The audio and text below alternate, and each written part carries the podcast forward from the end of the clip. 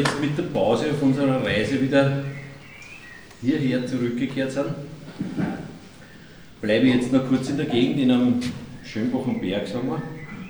Aber wir katapultieren uns in die Zukunft, in das Jahr 2027 ungefähr. Der Text ist mein Beitrag zu einem Literaturwettbewerb des Jahres 2007, veranstaltet von einer Organisation des Niederösterreichischen Bauernbundes. Die Ausschreibung hat gelautet, das Dorf der Zukunft Niederösterreich im Jahre 2027. Und das war auch schon vor drei Jahren eine spannende Geschichte, das sich vorzustellen. Mein Text heißt, Einheimischer erklärt einem Zufallsgast die Welt. Hoch geht's schon wieder her beim Frühschoppen in der Ache Noah in Schönbach am Berg. Wie das Wirtshaus noch zur schönen Aussicht geheißen hat, ist es nicht halb so gut gegangen. Der klimatisierte Saal macht natürlich auch etwas aus bei 34 Grad um 11 Uhr Vormittag.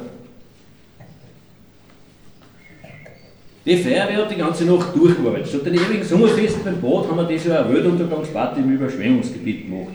Anlässlich des 25. Jahrestages des ersten Jahrtausend-Hochwassers und zugunsten des Ankaufs eines Benzinkontingents für die zwei unkaputtbaren alten Einsatzfahrzeuge der Schönbacher Wehr.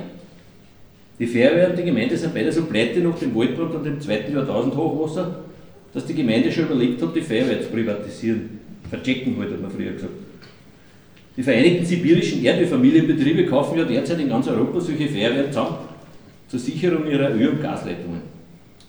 Gerüchteweise hat der Schönbacher, der ein bisschen Russisch kann, ein Inserat selber gesehen in der Pravda, wo ein Schönbacher Bach, das kann natürlich ein Tarname sein, eine katastrophengewohnte Feuerwehr mit historischen Fahrzeugen, gut ausgebildeten Personal und kompletter Ausrüstung anbietet, gegen einen Gasliefervertrag für drei Jahre. Diese Angebote sind natürlich eine Folge der völligen Liberalisierung des Energiemarktes, aber Schönbach am Berg ist nicht Schönbach am Bach und was in der Pravda steht, muss nicht stimmen. Unser Weltuntergangsparty jedenfalls war ein voller Erfolg. Nicht, dass die Weltuntergang war, aber der Feuerwehr kassiert gerade einen Gewinn von 142 Millionen Euro-Dollar zusammengerechnet.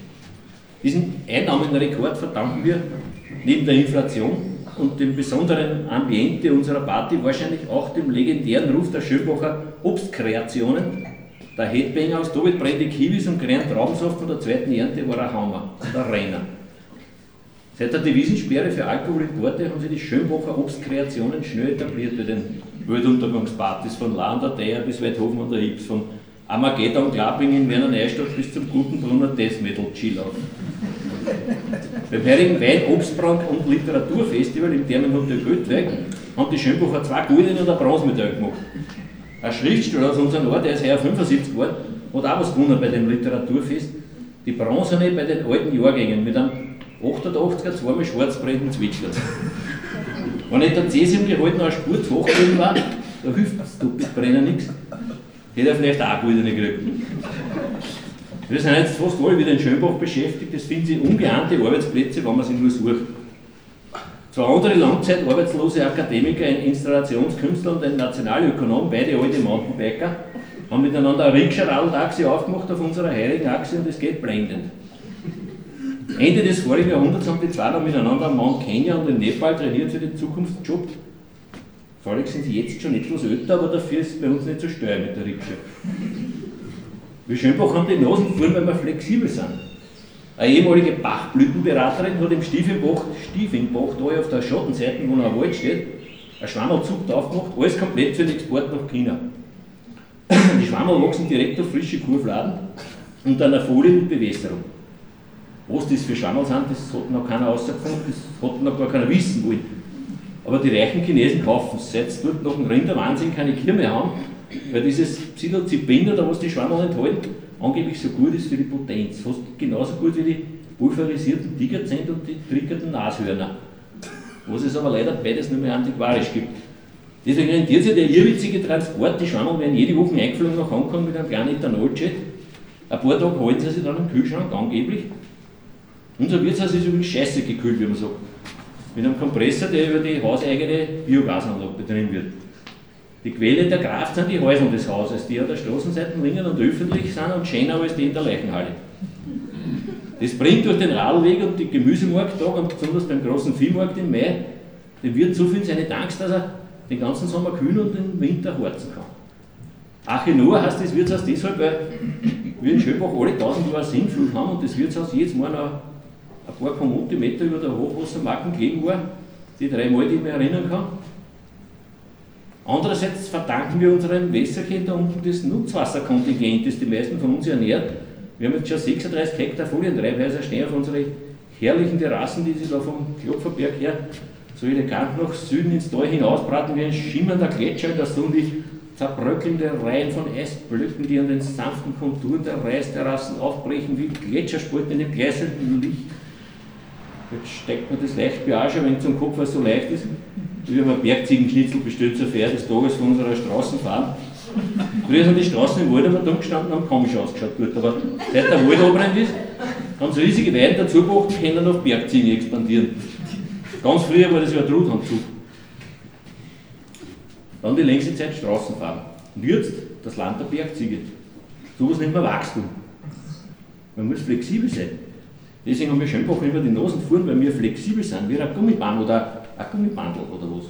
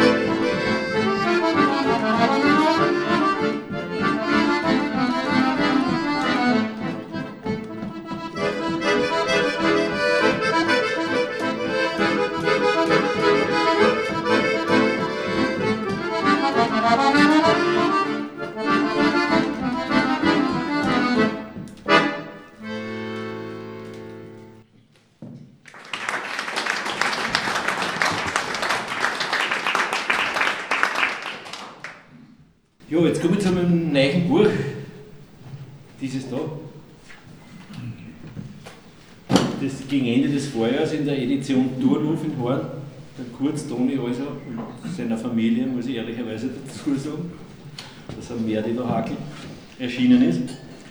Die Primus Frix und Traveler, das ist ein kleines, aber feines, illustriertes Buch. Die Erzählung besteht einerseits aus recht nüchterne, authentische Notizen aus den 90er Jahren, eines namenlosen, aber nur fast fiktiven Ortes an der Südküste von Kreta. Andererseits liest die Geschichte wie eine Parabel der Zukunft, eine Parabel von Orten, über die die Bewirtschaftungsform des Heuschreckenschwarms schon über längere Zeit hinweggezogen ist. Der Ort steht zufällig auch schon seit den Zeiten der alten Griechen in dem Ruf, ein psychiatrisches Kurboot zu sein, was ihn besonders attraktiv macht für Leute mit Störungen aller Art.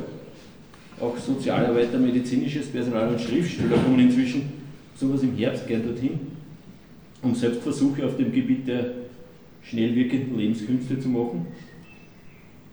Die Zeichnungen in dem Buch sind auch dort entstanden über Jahre hinweg, bevor sie eigenhändig auf Literfolien übertragen worden sind.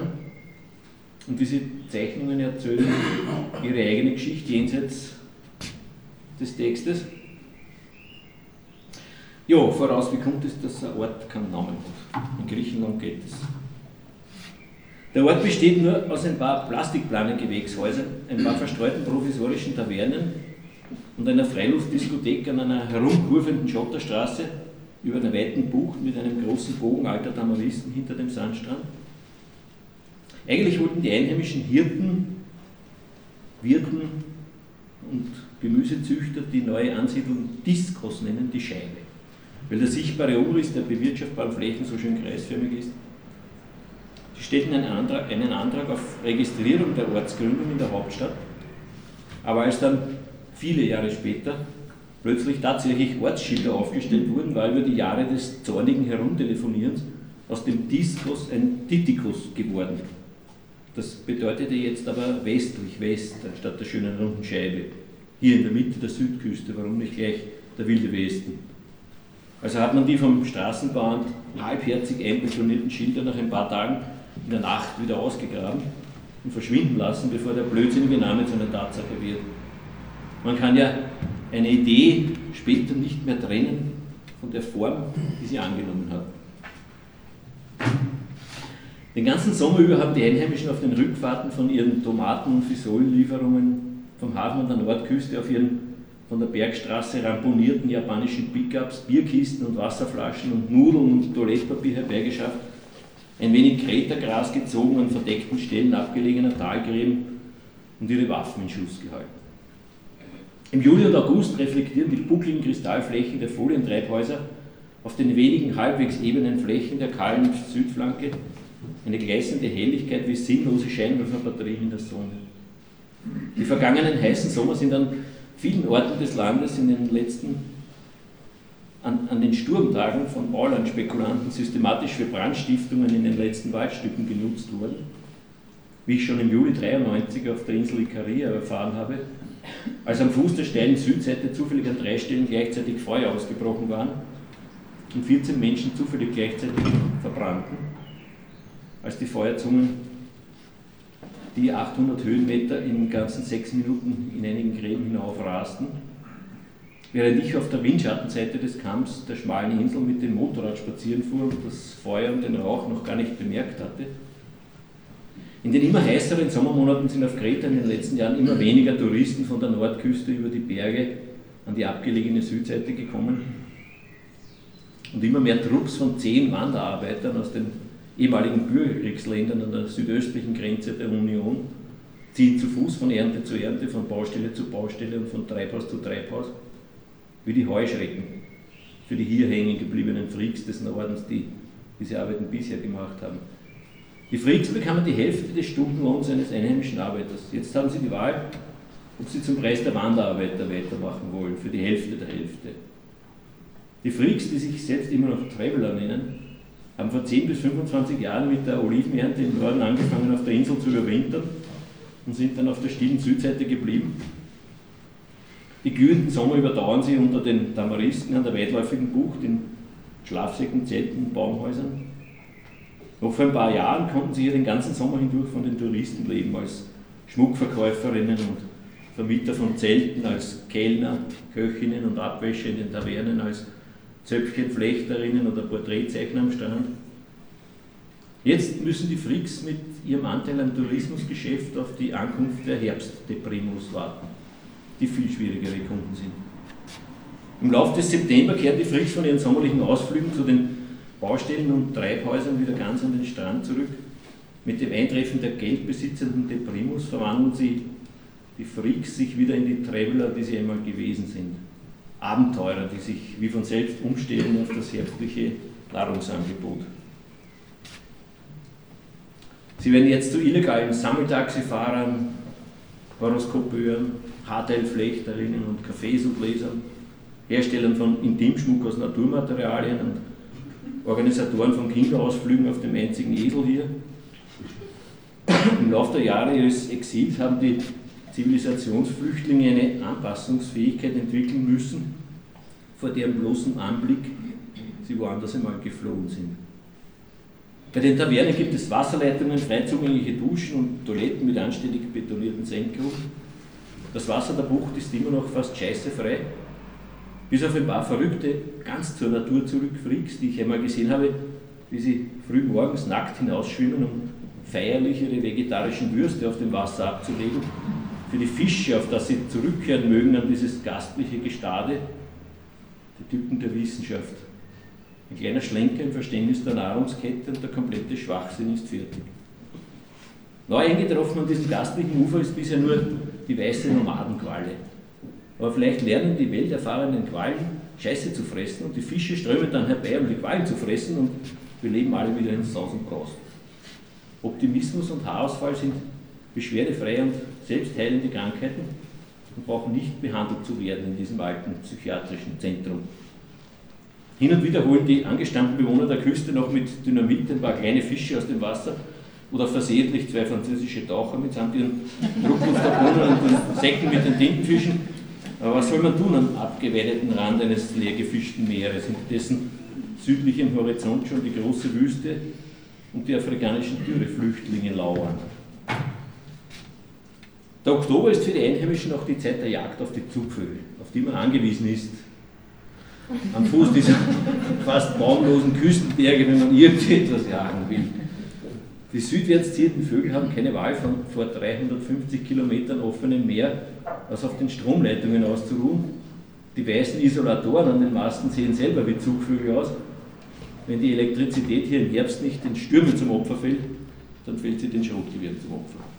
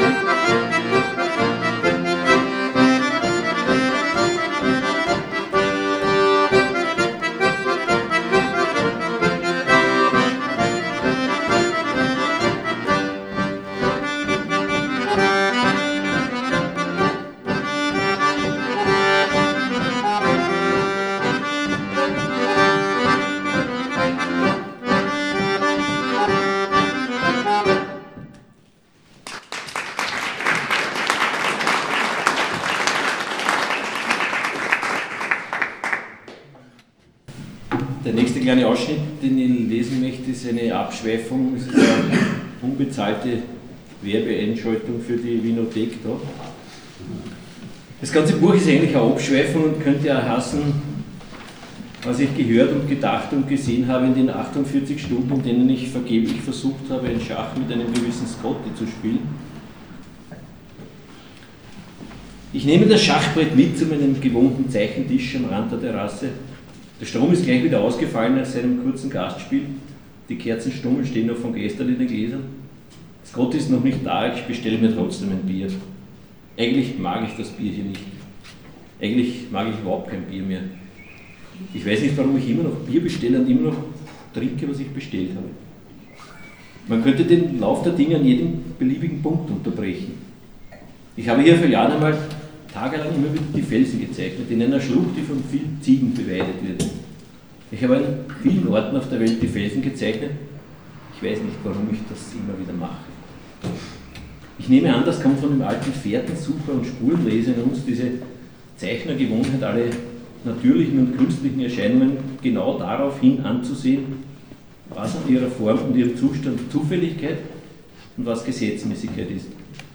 Der Mensch ist ein ursachensuchendes Wesen. Der Ursachensucher könnte im System der Geister genannt werden.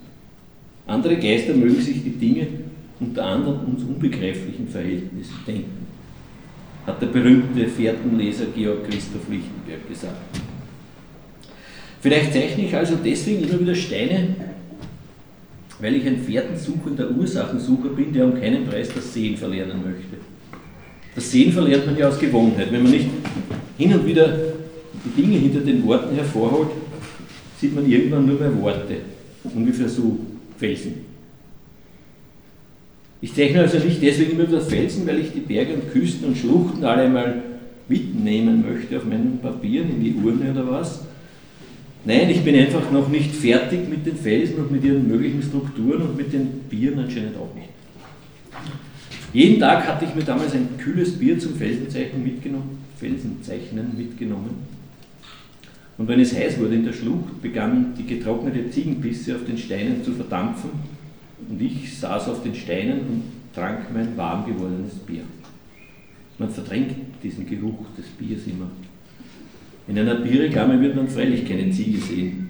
Nicht einmal ein bissendes Pferd. Wenn einmal ein Cowboy vorkommt, erkennt man das nur am Hut und an den Stiefeln. Vor zehn Jahren, als ich noch manchmal größere Aufträge hatte, als Werbegrafiker und nachher irgendwo hinfliegen konnte für ein oder zwei Monate, um zu tun und zu zeichnen, was ich will, habe ich einmal in einer Bierkneipe in North Beach in San Francisco vor dem leicht nach Urin stinkenden Kellerpissoir eine kleine Warteschlange von Männern in Cowboystiefeln angetroffen, die alle ihr halbvolles Bierglas in der Hand hatten. Als wollten sie das Bier zurück in seinen Stall bringen. Wie verzweifeltes Voodoo gegen den offensichtlichen Geruch des Biers. Jeder Cowboy vor der Tür dort schaute in sein Bierglas, als ob es persönlich schuld wäre an dem Geruch. Wahrscheinlich muss man einmal sein Bier auf dem Pissoir getrunken haben, um das Leben und das Bier wirklich zu kennen.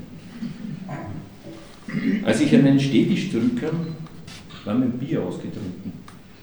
Das wird die nüchterne Grundlage des ganzen bizarren Zeremoniells gewesen sein. Noch einmal bin ich nach Jahren des Vergessens in einem österreichischen Bierpub wieder an den wirklichen Geruch von Bier erinnert worden. Ich stand mit einem Glas an den Lippen einem Bierplakat gegenüber, das Teil der üppigen pseudo-altenglischen Dekoration des Lokals war. Auf dem gediegen realistisch gemalten Bild schaut man einem prächtigen jungen Mann über die Schulter, wie er hingesunken ist auf das eine Knie vor einer prächtigen jungen Frau in einem ganz kurzen Rock Sie steht etwas breitbeinig da, hält die Bierflasche zwischen ihren Beinen unter dem gelüpften Rock wie einen künstlichen Penis und zielt damit in einem gedachten großen Bogen auf den staunenden Mund des jungen Männchens. Auf der Etikette der Flasche unter dem Röckchen lugt noch einmal dasselbe Bild hervor. Das Zeug heißt Strongbow. Und selbst wenn es Golden Shower hieße, werde ich es niemals bestellen. Ich kann mir vorstellen, wie es schmeckt.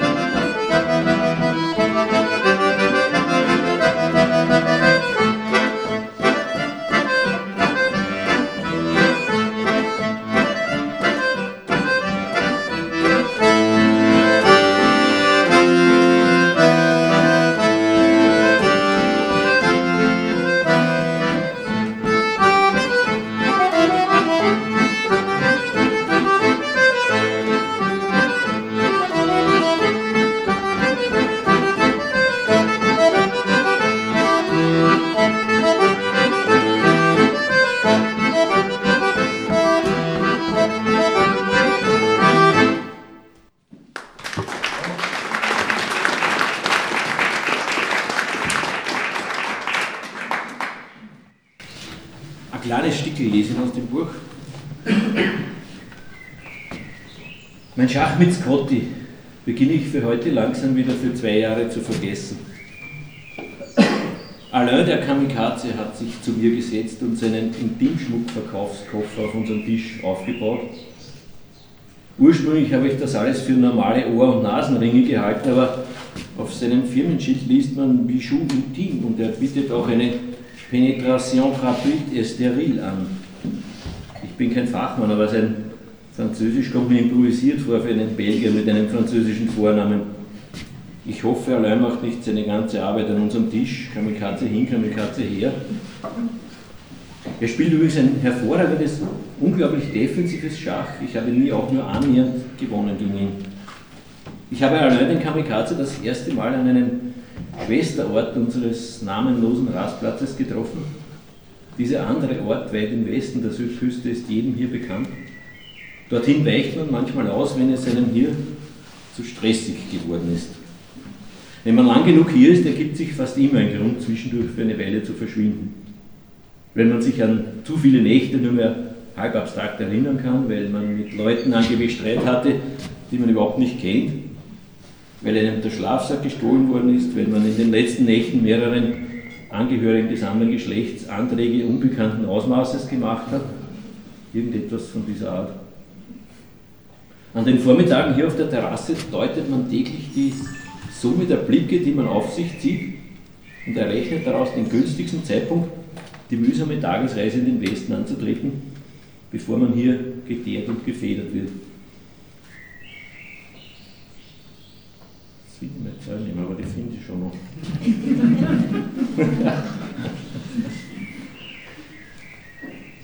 ja, bevor man hier geteert und gefedert wird. An dem anderen Ort ist das spiegelverkehrt ähnlich. Auf diese Weise gibt es einen kleinen, aber beständigen osmotischen Austausch der Gäste zwischen den beiden weit voneinander entfernten Orten. Als ich allein dort im Westen vor vier Jahren begegnet bin, war er schon mehrere Wochen überfällig für eine Abreise irgendwohin. Wir trafen uns an einer Theke, der drahtige Typ neben mir stellte sich vor als Alain Le Kamikaze mit großzügiger Geste, als ob er einen Dreispitz mit Feder bis zum Boden von mir ziehen würde dann machte er weiter damit, die anwesenden Griechen auf Griechisch als Wichser zu bezeichnen. Malakas, Malakas, Malakas, zeigte er auf jeden von ihnen. Einmal, zweimal, dreimal am helllichten frühen Abend.